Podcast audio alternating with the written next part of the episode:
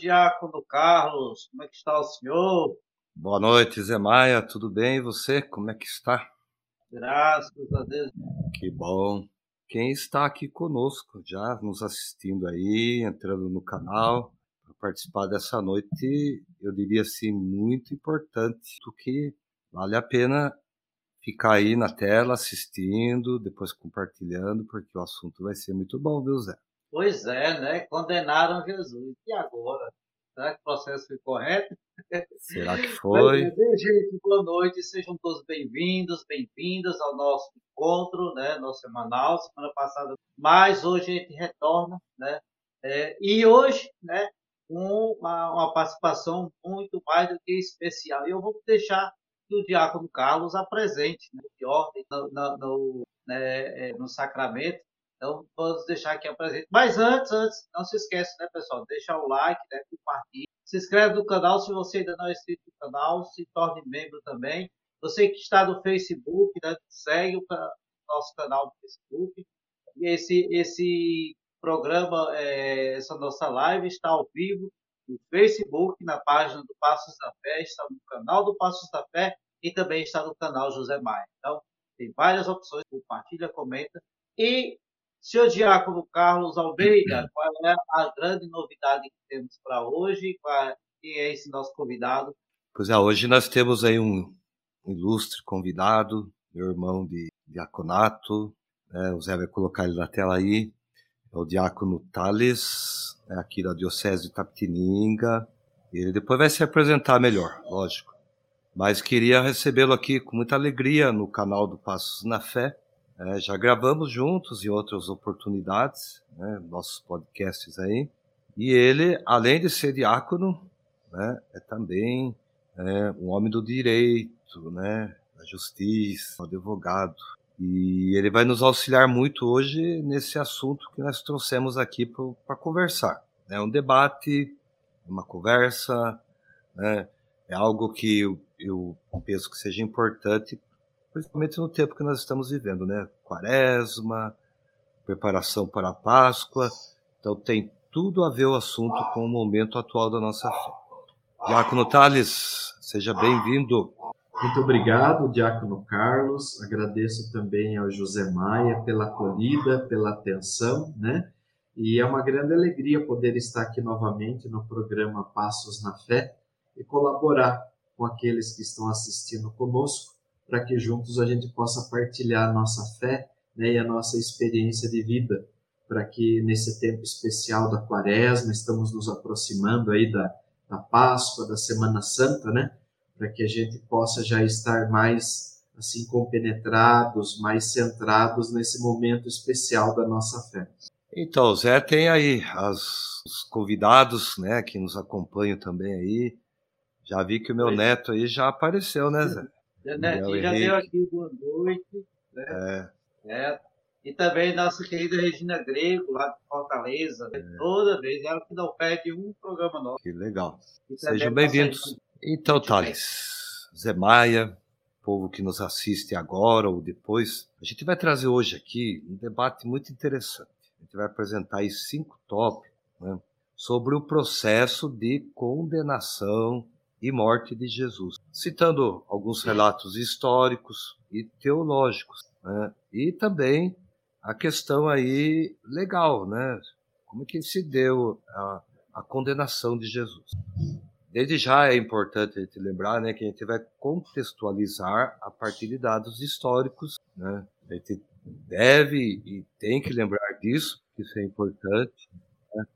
Até eu estava lendo um livro aqui, comentava detalhes antes de entrar no ar, um livro sobre cristologia, do padre José de Anchieta Lima Costa, Conhecer Jesus. E uma parte do livro que ele fala justamente disso, né?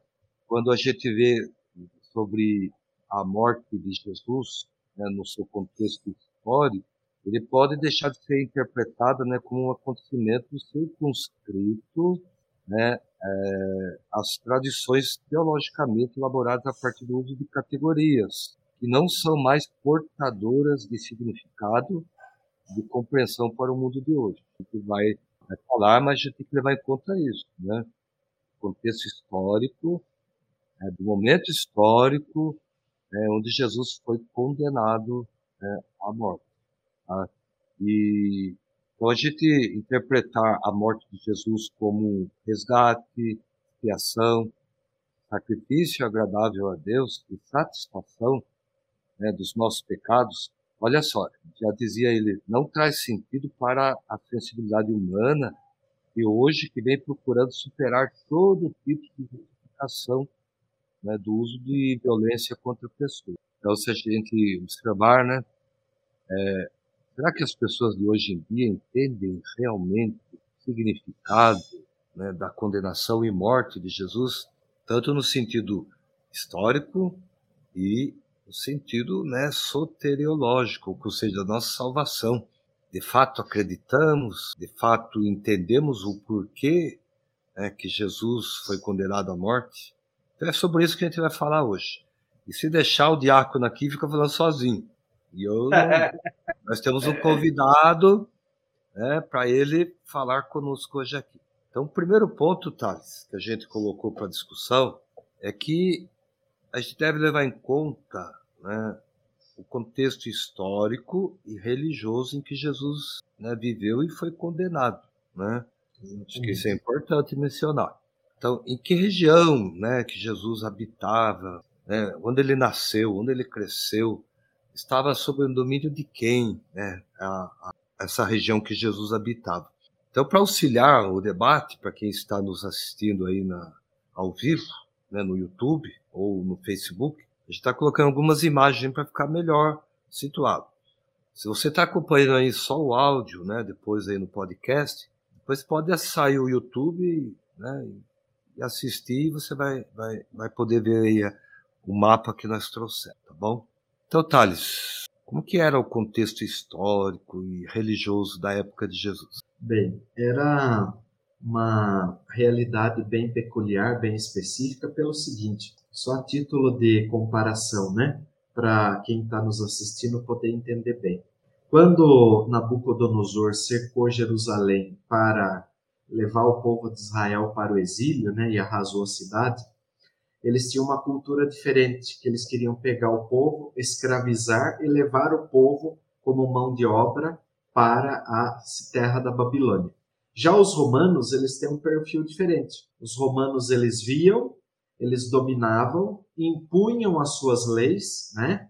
Eles tinham a jurisdição própria dentro da realidade deles, e os povos aos quais eles dominavam eram obrigados a seguir as suas leis e obedecer às suas leis. Mas não era num regime de escravidão, como, por exemplo, Nabucodonosor submeteu o povo de Israel quando levou eles para a Babilônia. Eles podiam viver uma vida livre, dentro de alguns limites, dentro de uma certa autonomia, viver a sua fé, a sua cultura, né? Tanto é que a gente vê que na época de Israel, além da jurisdição né, romana, havia uma eh, jurisdição, digamos assim, religiosa por parte da, dos chefes da religião judaica, os sumos sacerdotes, né? Que eles impunham a sua lei sobre o povo. E o direito romano, na época, o Império Romano, tinha uma certa tolerância, uma certa aceitação para com isso, né? Então, Jesus, ele viveu numa realidade, né, sob dois tipos de jurisdição, digamos assim, né? Uma jurisdição do Império Romano e uma jurisdição religiosa dos chefes da religião judaica, que era colocada pelos sumos sacerdotes e os doutores da lei, aos quais estavam subordinados e obedientes ao poder de Roma e à legislação romana. Então haviam aí, digamos assim, dois ordenamentos jurídicos, né? Um é, jurídico político do Império Romano e outro religioso dos sacerdotes e dos doutores da lei. É, é muito importante isso, você colocar nessa questão da jurisdição, né, tanto romana como é, da região da Judéia, porque isso nos ajuda a interpretar o momento histórico em que Jesus viveu, né? A gente sabe que o povo judeu, ele é o povo da lei, né? Da lei mosaica, né?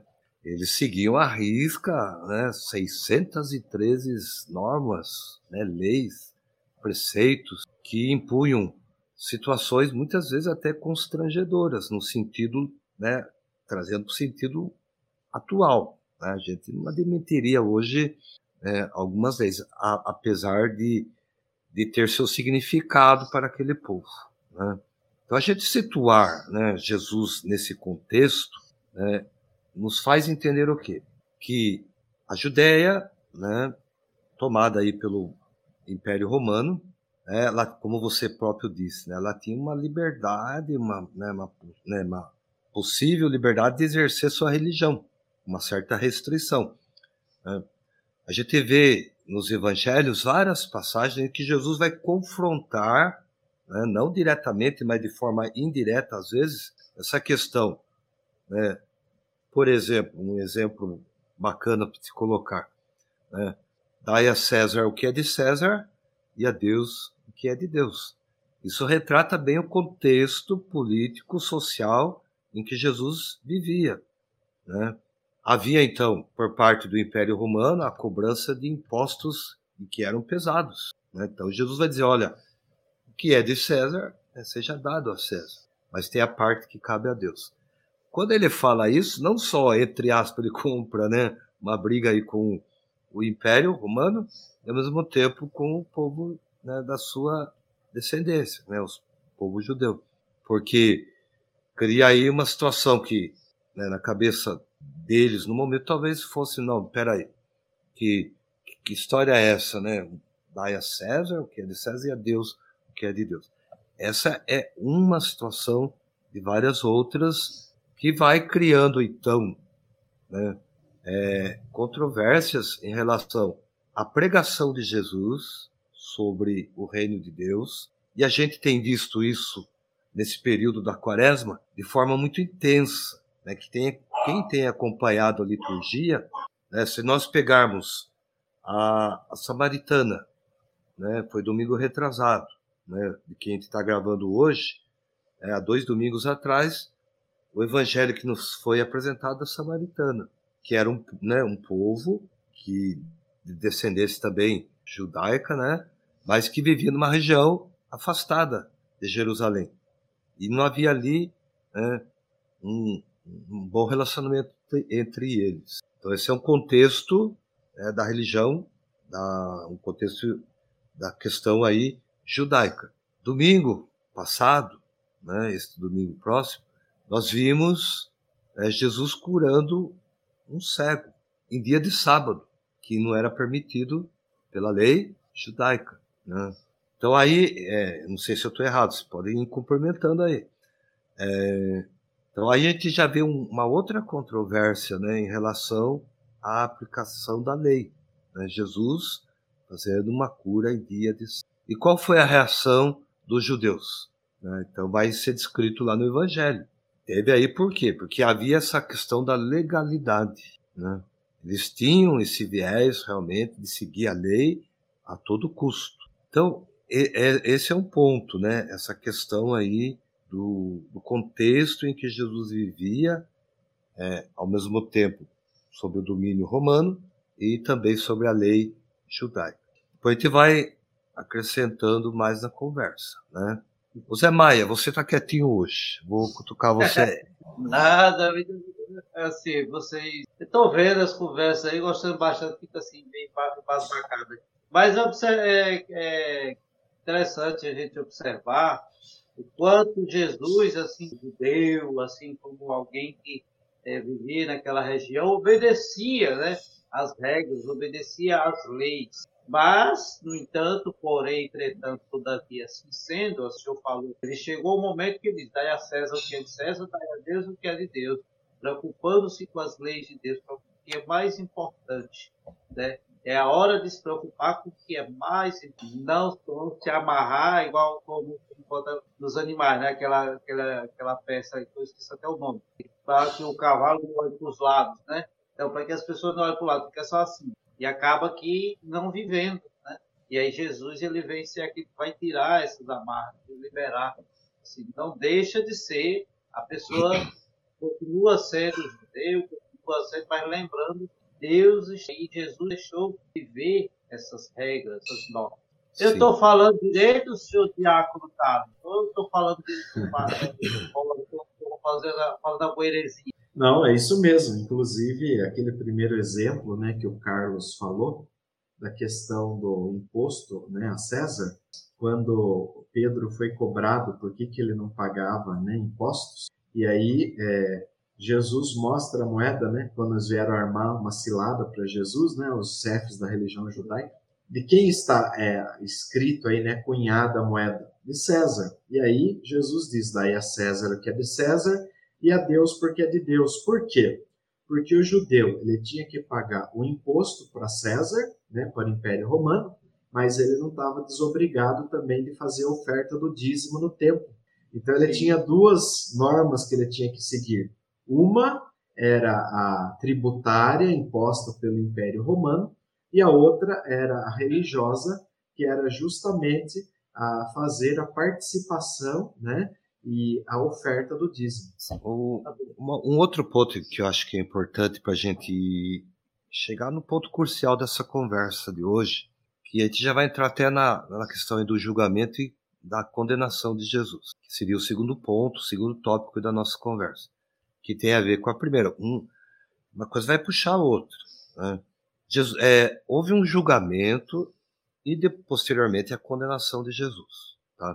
É interessante gente notar e mencionar que um dos motivos né, da acusação de Jesus é, e da sua, do seu julgamento e condenação foi dele ter cometido blasfêmia, né, conforme as autoridades religiosas judaicas da época, e também de subversão política pelas autoridades romanas. Olha só, duas questões aí que o Tales, né, como homem do, da lei, do direito, né, talvez nos ajude a compreender melhor. O relato bíblico, né, que a gente encontra lá no Evangelho de São João, capítulo 18 e 19, vai narrar minuciosamente, né, em detalhes, como é que foi esse julgamento de Jesus, né, perante Pilatos, que era na época então o governador, né, colocado ali por Roma.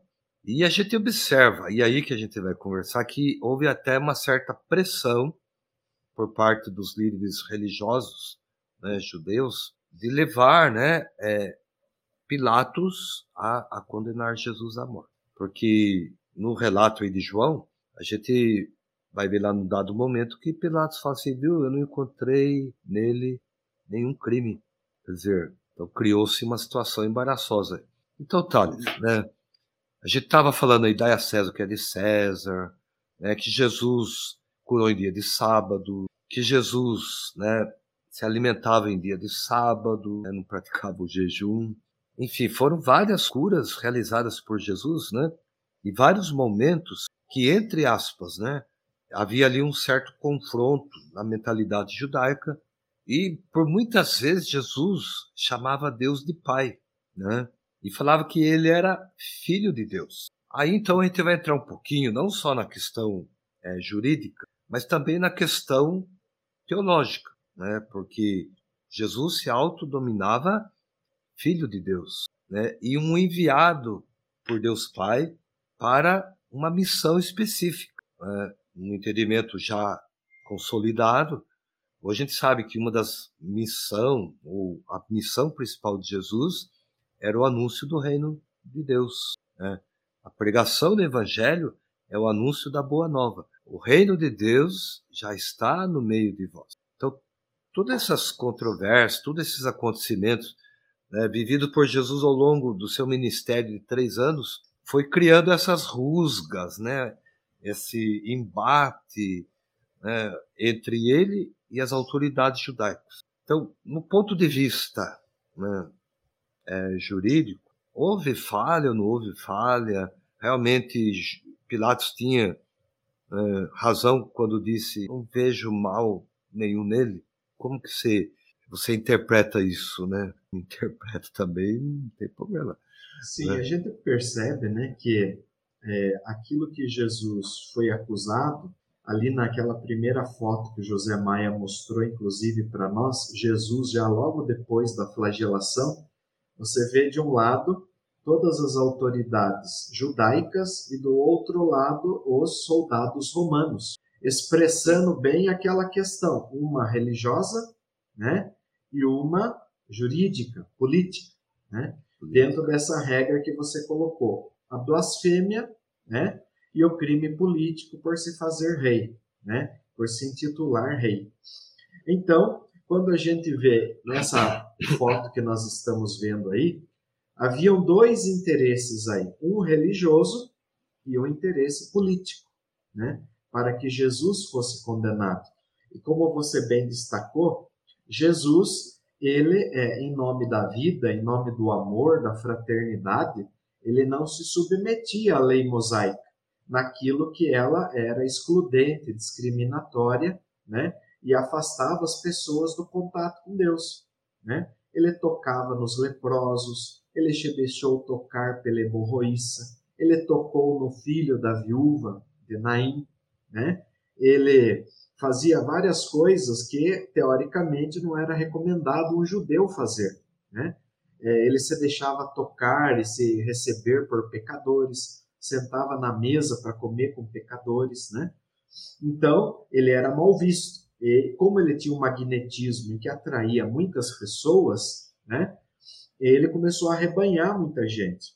E de outro lado, as autoridades políticas, jurídicas da época começaram a se preocupar porque ele estava ganhando muito adepto. Então, Isso. de um lado, havia as autoridades religiosas, é, assim, digamos assim, revoltadas com Jesus, né? não aceitando a postura de Jesus, porque ele é, não é, acatava aquilo que a lei colocava que ia contra, né? Aquela proposta que ele trazia de verdade, de amor, de misericórdia.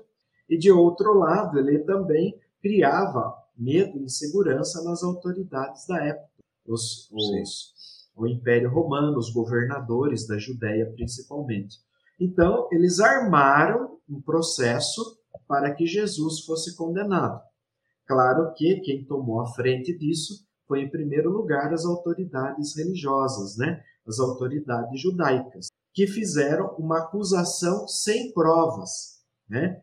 Você sabe disso, você também trabalha um pouco com o direito, você sabe. Né? Alguém, para ser condenado, precisa ter provas. E no caso de Jesus, eles queriam condenar Jesus de qualquer jeito, mesmo que fosse sem provas. E as autoridades religiosas tinham todo o interesse de que Jesus fosse condenado. Eles queriam silenciar a voz de Jesus, né?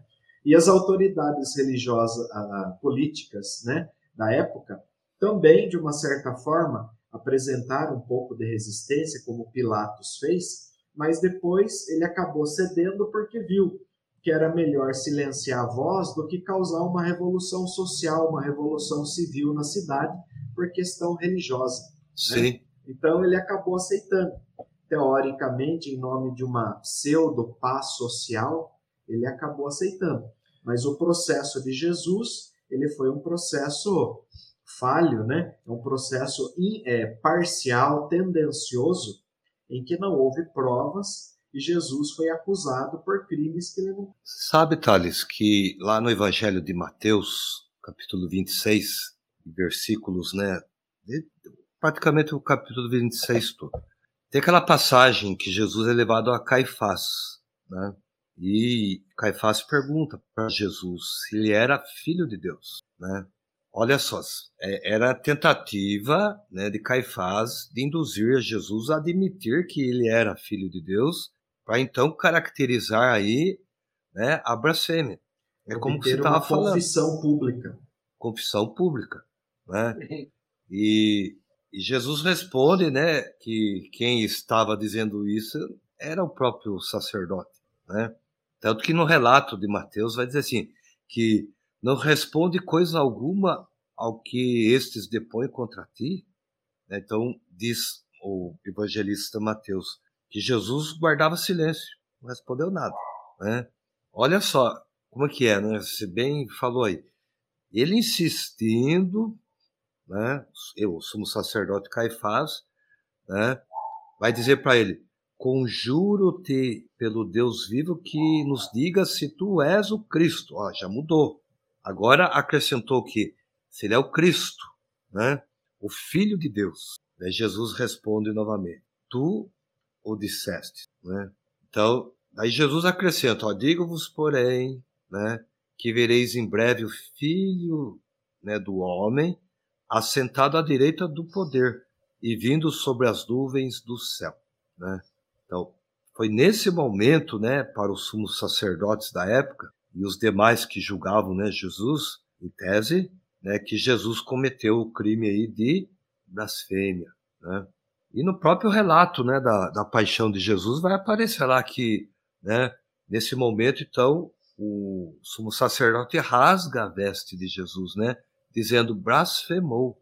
Então a gente vê aí que há toda, né, vamos dizer assim, um processo, né, um rito, como vocês chamam, né, no, no processo, vamos dizer, no processo penal aí, todo um rito, né, para imputar sobre Jesus um crime né, que de fato ele não cometeu. Exatamente. Até porque, né, no processo, eu acredito que, eu não entendo muito, mas para acusar alguém de, de alguma coisa, você precisa ter provas contundentes, né?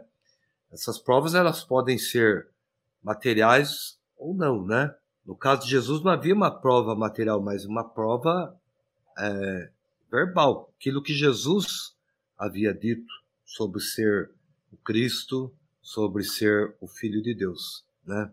Então, é, nesse sentido, então, acredito que começa aí né, a haver aí um processo contra Jesus sobre a blasfêmia. Por outro lado, acho que é importante trazer isso também para discussão, que não havia, né, no meio dos judeus a pena de morte, é isso mesmo? Exatamente. É, inclusive, é. É, a pena de morte, a morte só poderia ser feita pelo Império Romano. Os judeus não tinham esse poder de condenar ninguém à morte, né? porque eles estavam subordinados à lei romana. E somente a lei de Roma poderia instaurar um processo cuja pena condenatória seria a morte, né? E aí tem um detalhe importante que dentro do processo onde Jesus está sendo acusado, surge não no início do processo. O processo foi levado até Pilatos com uma acusação, né, de blasfêmia, que é uma Sim. questão religiosa, não uma questão jurídica, uma questão política, né? foi levado por uma questão religiosa. Porém, no meio do processo, lá, eles discutiam a questão política, quando eles viram que Pilatos não queria dar a sentença condenatória, o que eles começam a falar? Que ele se faz é, se intitular rei. E eles não têm outro rei senão a César. E se ele se coloca como rei, é porque Jesus está querendo é, é, usurpar o poder de César e assumir o trono de César. E isso, pela lei romana, era considerado gravíssimo. Né? Então, ele teria que pagar com a morte. Então, Pilatos, sentindo-se pressionado por isso, e viu que, se ele não desse uma sentença como havia essa pressão para que ele fosse condenado, e os judeus queriam a condenação por crime religioso, por blasfêmia, eles Sim. não estavam nem se importando com a questão de Jesus se intitular como rei. Porém, para eles conseguirem com, é, conquistar essa sentença de Pilatos, digamos assim, né? Aí eles entraram com a questão jurídica, a questão política, que Jesus se fazia rei. E aí Pilatos, com receio de ali se criar uma guerra civil, um tumulto muito grande na cidade, ele viu que Jesus, talvez na ótica dele, era o fundador de mais uma religião, é mais um que surgiu com seguidores, com discípulos. Então era melhor condenar ele, porque assim a cidade voltava a viver em paz. Né? Aí ele chamou a bacia lá com água, lavou as mãos e não entregou Jesus para ser crucificado. Então a gente percebe que as duas acusações, tanto a de blasfêmia quanto a de crime político, ela foi feita sem provas, né? E também ela foi feita por indução, porque em nenhum momento também Jesus teve assegurado o direito à ampla defesa, ao Não. contraditório, né? Só houve um processo de acusação. Não houve uma garantia de ampla defesa, não houve a garantia de um contraditório para ele poder se defender, né? Então, eles conduziram um processo totalmente parcial, né? sem se observar as regras que o processo romano exige, né? E eles, é, vendo que não iam conseguir nada com a acusação religiosa, eles foram para a acusação política. Exatamente. É, é, é interessante observar, senhor Diáconos também, Diácono Tales também, estava lembrando aqui, quando eles viram, os sacerdotes viram que somente a questão religiosa não é capaz, eles reacenderam aquela ideia que lá no nascimento de Jesus né, assustou o, é, Herodes. Herodes, né? Exatamente. o medo que ele tinha na época de que o rei dos judeus estava nascendo e não sabia é. onde é que estava nascendo. Então aquele menino lá, então eles reacenderam, trouxeram à tona isso para poder fazer com Pilatos né, aceitasse essa acusação, né? aceitasse essa acusação, lavasse as mãos daquilo, mas trazendo à tona essa, essa história. Né? Acho que está bem viva para isso, dá muita preocupação, porque, se eu não me engano, nessa época, nesse período, também assistiam outras pessoas que também sendo é, pessoas que iam libertar Israel, né?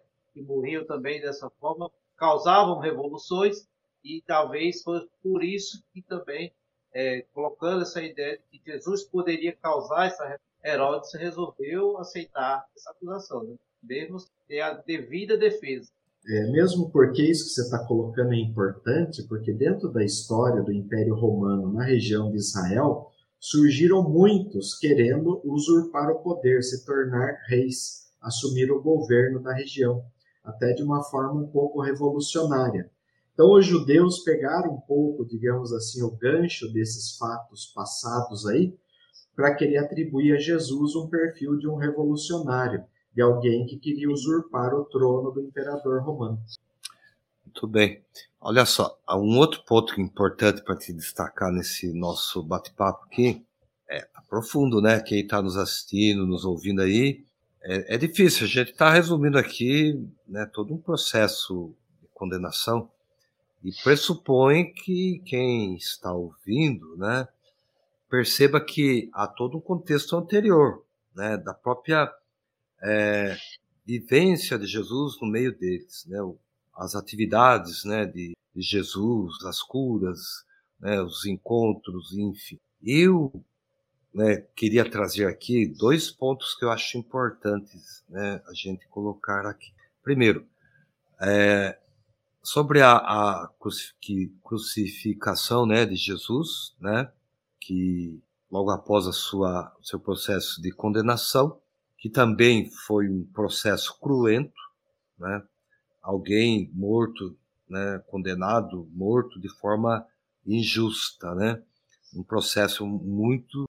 é, diferente do que normalmente se era acometido por parte até dos romanos, apesar de ser eles utilizaram muitos métodos violentos, né, de morte violenta, né, de quem infringia as leis romanas. E também resgatar aí né, o sentido teológico, tá?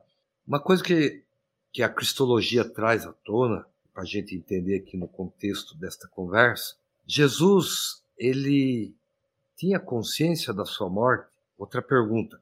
Jesus né, ele queria, né, e dentro dessa consciência, ele queria né, se entregar à morte. Como que a cristologia, como que a teologia né, encara né, essa, esse momento? Porque, olha só, que a gente vai do processo de condenação, da morte de Jesus na cruz, e depois a gente vai ver né, a decepção dos discípulos de Jesus com a morte de Jesus porque parece ali que encerra então um ciclo daquele povo que acreditava até talvez num rei, num Messias político, num Messias salvador, que iria resgatar o povo daquele momento de sofrimento que viviam. Né? Era um povo de uma, né, um povo milenar que viveu, como Tales bem iniciou no começo aí falando né, da conquista, do, do período de de exílio, né, do povo no Babilônia, é um povo marcado, né, por sofrimento. Então, o Messias anunciado ao longo dos anos pelos profetas seria aquele Messias que iria resgatar o povo né, do sofrimento. Né? Então, lá em Romanos 5,8, né, a gente vai ver que São Paulo diz assim: que Deus né, prova o seu amor para conosco né, pela morte de Cristo na cruz, né, sendo, ainda, sendo ainda nós pecadores. Olha só. Então, o sentido teológico que nós temos da morte de Jesus é esse sentido de resgate, né? mas não no sentido político-social, né? vai além disso. Então, a, a consciência que Jesus tinha, né? o seu silêncio, como Tales bem colocou, no processo condenatório, Jesus não teve o direito, entre aspas, de ter alguém para defendê-lo. Eu diria assim, numa linguagem moderna, não tinha um advogado, né? Não é. tinha um procurador por ele que pudesse defender das acusações. Tanto é que a resposta dele, né, a gente vê lá no, na Paixão, né, nos relatos evangélicos, são realmente de alguém que tinha uma consciência que ultrapassa a consciência humana. Porque se nós olharmos a condenação de Jesus por esse viés que nós estamos trazendo, pelo fiés jurídico, a morte foi injusta. Né? E se a gente trouxer pelo viés teológico, ela foi uma morte né, aceita por Cristo, que ele próprio disse, né? Ninguém, me, ninguém quer me matar, eu quero me entregar, né?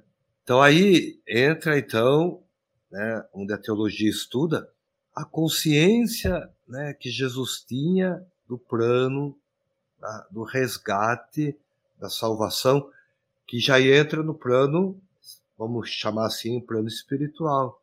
É, vai além da mensagem humana. E é importante, no meu modo de entender, como a gente está vivendo essa quaresma, por isso que a quaresma é importante. Qual o sentido final da Páscoa de Jesus? É o que nós estamos falando. É, Jesus, quando entra em Jerusalém de forma triunfal, a gente vai fazer isso daqui uns dias, né? O povo o aclama rei, né? Usando ao rei, usando ao rei, né? E daqui ali uns um dia ou dois, ele está morto numa cruz. E esse mesmo povo vai dizer: crucificam, crucificam, né? Então, no seu entendimento, Zé Maia, né? Qual é, né? Hoje para nós seria o sentido, né? Dessa Páscoa de Jesus? O que que ele se entrega à morte, né? Como ele próprio, eu me entrego vai além dessa compreensão humana, né? Poderíamos dizer assim. Eu assim penso, né? É, com base em duas passagens do Evangelho. A primeira, a do Evangelho de João, em que Jesus faz o discurso do bom pastor, em que Jesus diz que o bom pastor dá vida pelas suas ovelhas, né? Que ele veio para que as ovelhas tenham vida e tenham vida em abundância, né?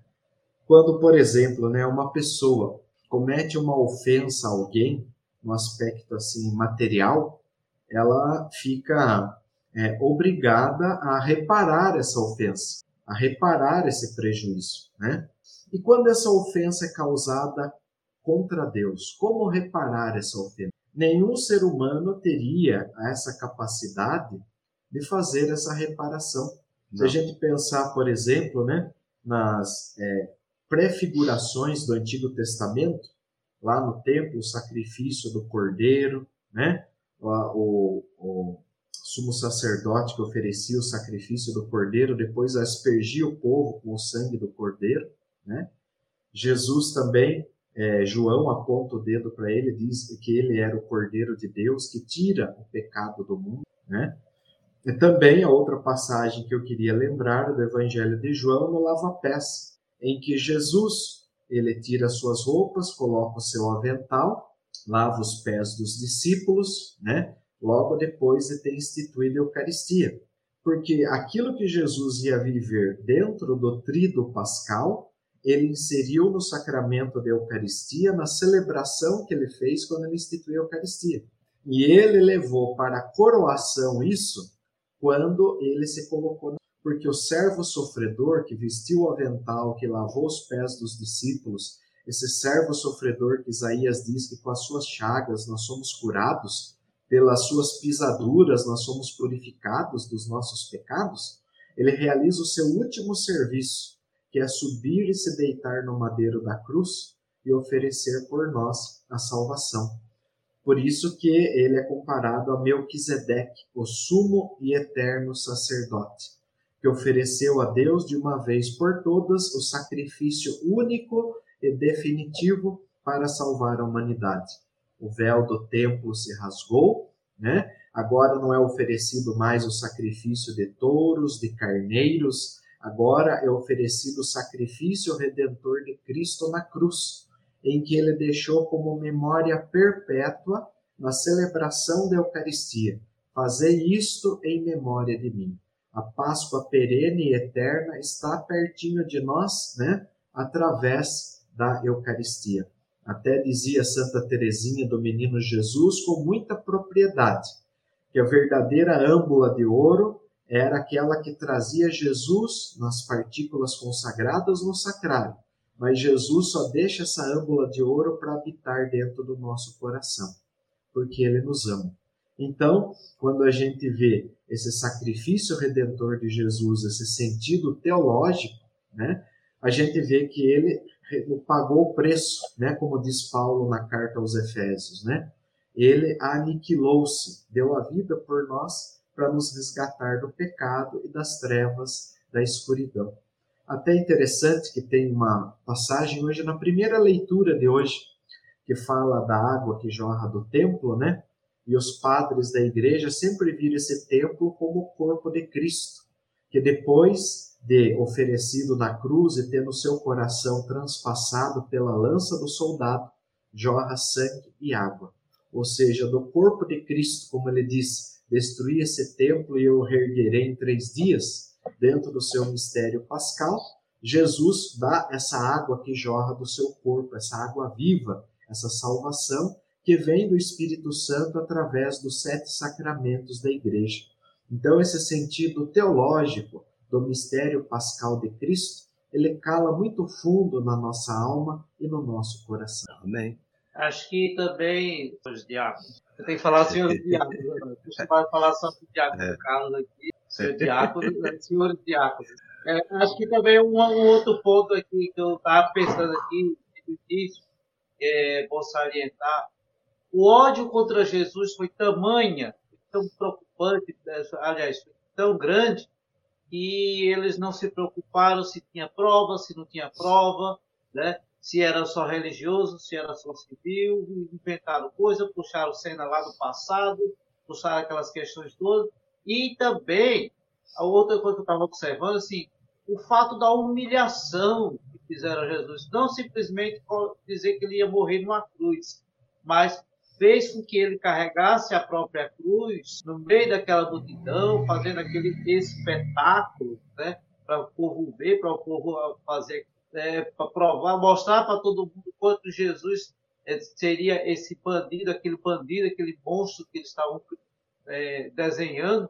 Então passou por todo esse processo, até mesmo passou pela pela essa humilhação de carregar a cruz, porque eles poderiam muito bem ter dito, não, vamos crucificá-lo, Vamos colocar a cruz lá no lugar, vamos levar ele, já levar ele para cavalo, a peste, e silenciosamente ir lá crucificar ele.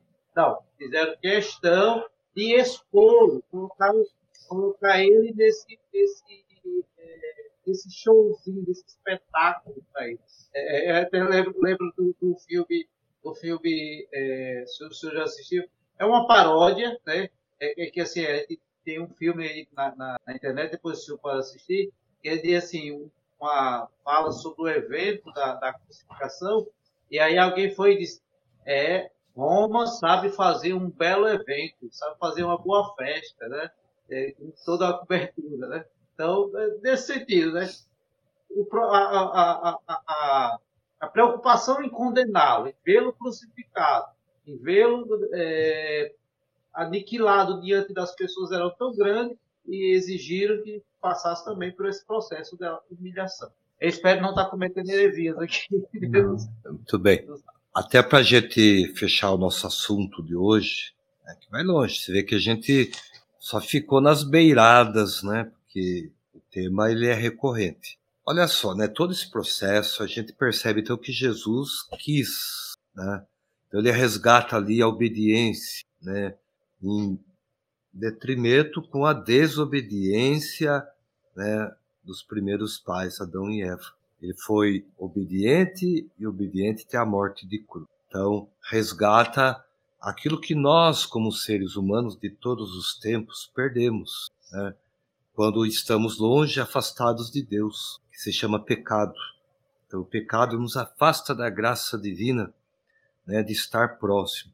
E, e todo esse processo de Jesus, né, ele, ele no Monte das Oliveiras, ele, ele chegou a dizer para Deus: afasta né, este cálice de mim.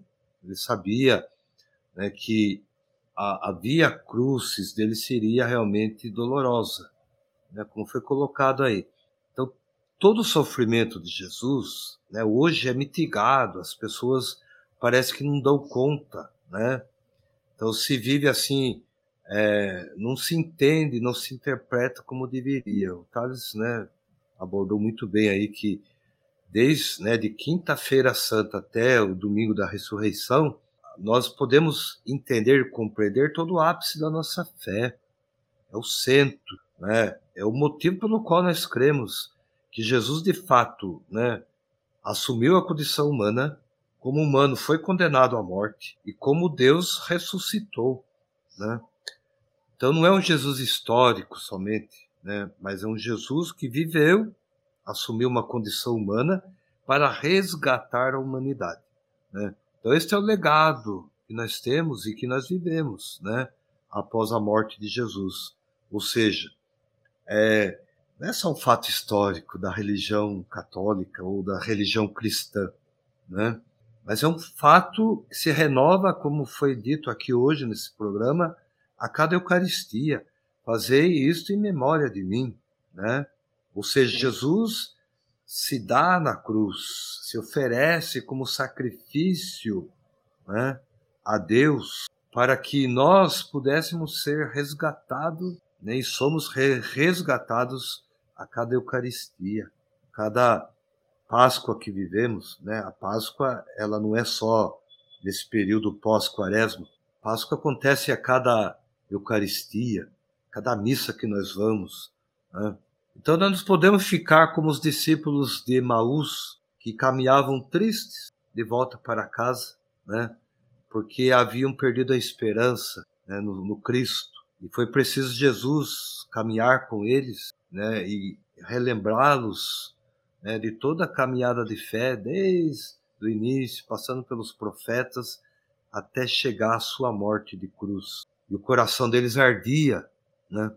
nós também devemos resgatar esse, né, deixar que as palavras de Jesus façam arder o nosso coração, nesse momento de quaresma, nesse momento de Páscoa que vivemos, né, que a gente veja na Eucaristia né, esse momento né, realmente de encontro desse né, que foi morto injustamente, mas que se deu para que talvez aos olhos dos judeus, de muitas pessoas ao longo dos anos, até os nossos dias atuais, não consigam enxergar na morte de Jesus né, essa doação, esse esvaziamento num Deus que se faz humano para resgatar uma humanidade perdida e trazê-la à dignidade de filhos e filhas de Deus. Então, é, esse seria o objetivo do, né, do nosso, nosso bate-papo aí.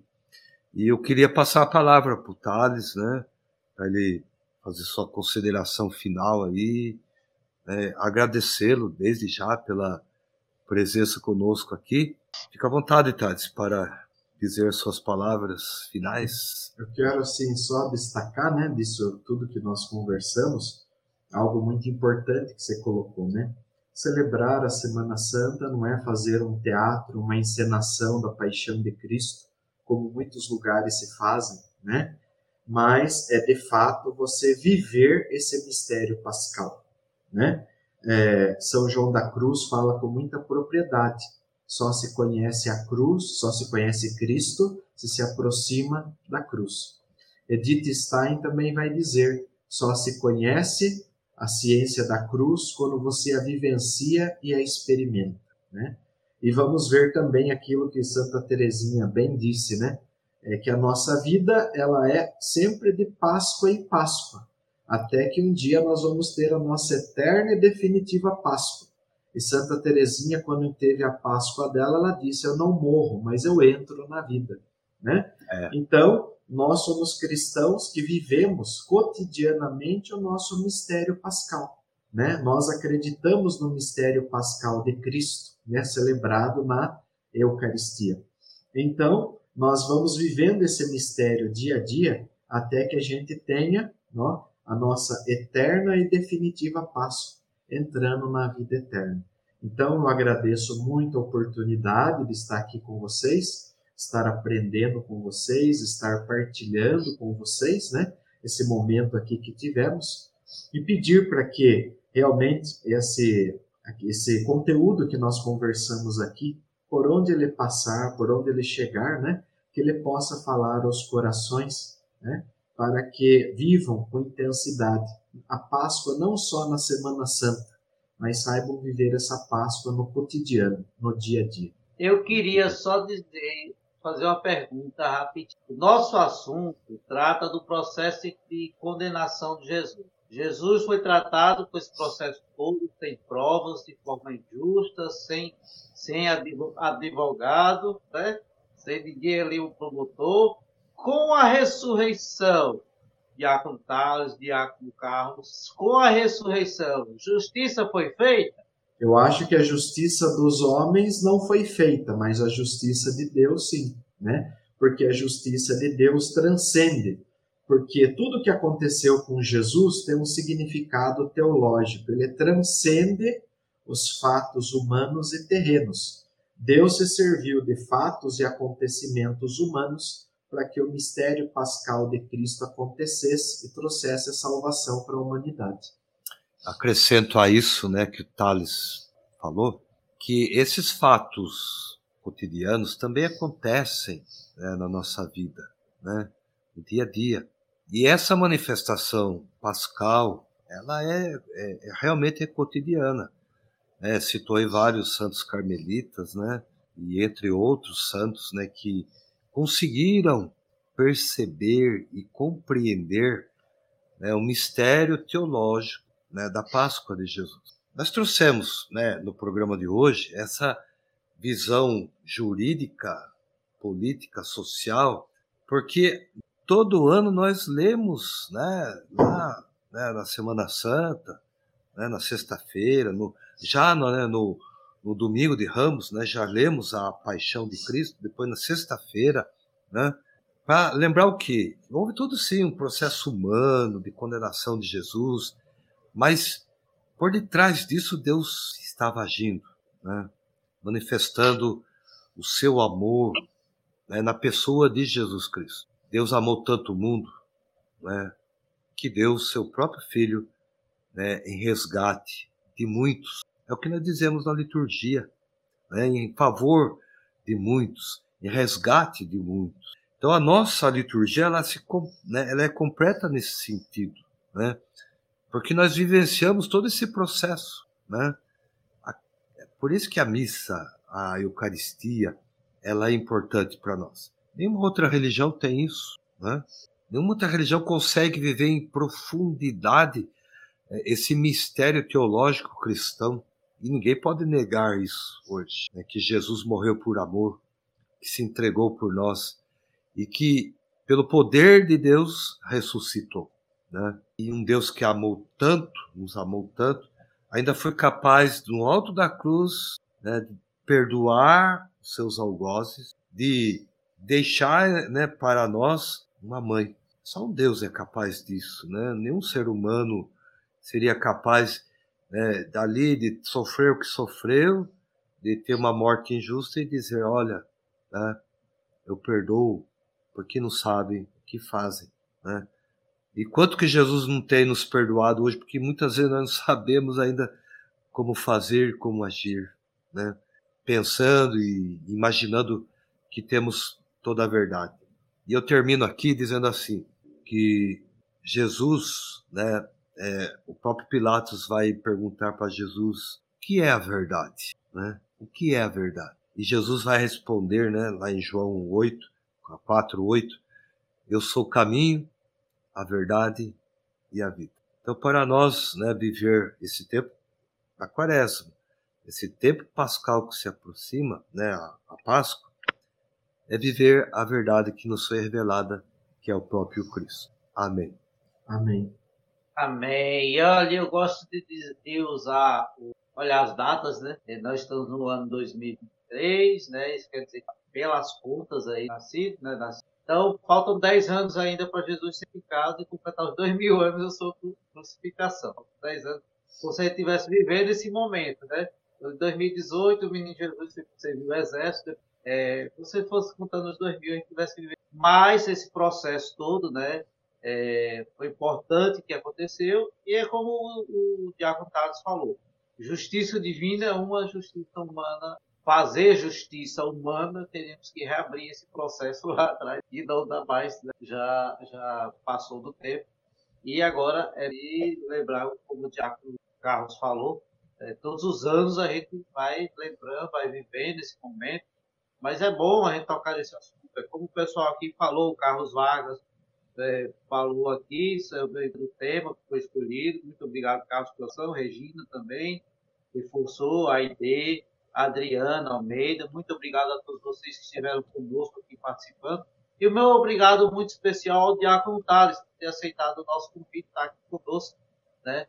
Venha outras vezes também para bater papos. Espero não ter cometido nenhuma heresia. É, como o Diácono Carlos falou, né? É, aqui, o nosso lema é, já que a gente não sabe, não é doutor, né? não tem obrigação de estar certo, a gente comete erros, claro, mas muito, muitíssimo obrigado, senhor diácono. E um dos dois, por favor, dá-nos a bênção. Vamos lá. É, agradecendo a todos que estiveram conosco e os que vão é, nos ouvir, nos assistir posteriormente, que realmente este conteúdo, como meu irmão de caminhada disse, o Thales, possa tocar no seu coração, seja qual momento que você esteja passando. Nós vivemos né, a era pós-morte de Jesus. Nós vivemos a era cristã, a era do Cristo que vive e reina, porque ele está vivo, vive na Eucaristia, vive né, no amor que você nutre pelo próximo, vive em cada um de nós. Então que esta bênção né, chegue no seu coração, na sua família, e no momento que você possa estar vivendo. Que o Cristo vivo ressuscitado possa abençoar né, com bênçãos né, do céu. O Senhor esteja convosco. Ele está no meio de nós. Abençoe-vos o Deus Todo-Poderoso, Pai, Filho e Espírito Santo. Amém. Ah, obrigado a todos. Boa noite. Seu Diácono Tales, Diácono Carlos, boa noite. E até boa nosso noite. próximo debate.